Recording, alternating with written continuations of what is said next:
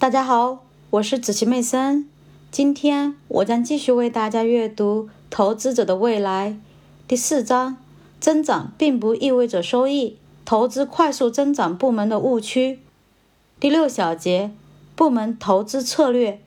数据显示了在长期中成为赢家的三个部门，他们是卫生保健部门、日常消费品部门和能源部门。前两者占据了标准普尔五百指数二十家最佳幸存公司百分之九十的名额。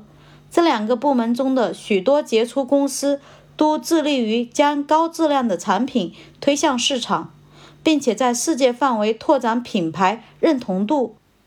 尽管经历了严重的萎缩，能源部门仍然提供了高于指数平均水平的收益率。这个部门的高收益率是两个因素共同作用的结果：投资者相对较低的增长率预期（二十世纪七十年代末的石油和天然气开采业除外）和高股利率。在第十七章，我将讨论部门投资策略，并且列举在这些部门中那些日益重要的公司。第七小节：投资者的教训。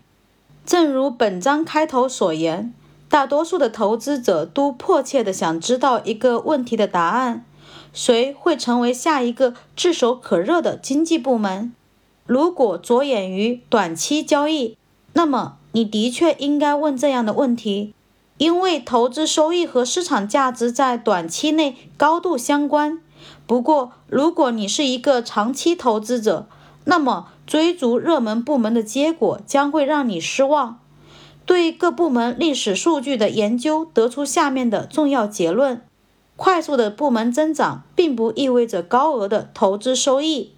过去五十年中，大幅扩张的金融和科技部门带来的收益率平庸甚至低下。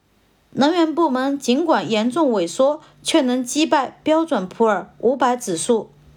在长期中，某个部门的收益率高低只有不到三分之一。与该部门的扩张或者萎缩相关，超过三分之二的成分受到其他因素，比如新公司和股利的影响。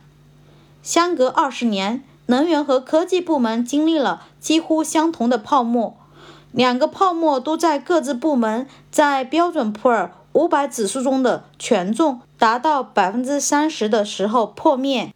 部门权重的快速上升是危险的信号。警告投资者减少在该部门的资产分配。在十个经济部门中，有九个部门的指数新增公司收益率低于原始公司。在部门快速扩张时期进入指数的新公司提供给投资者的收益率尤其低。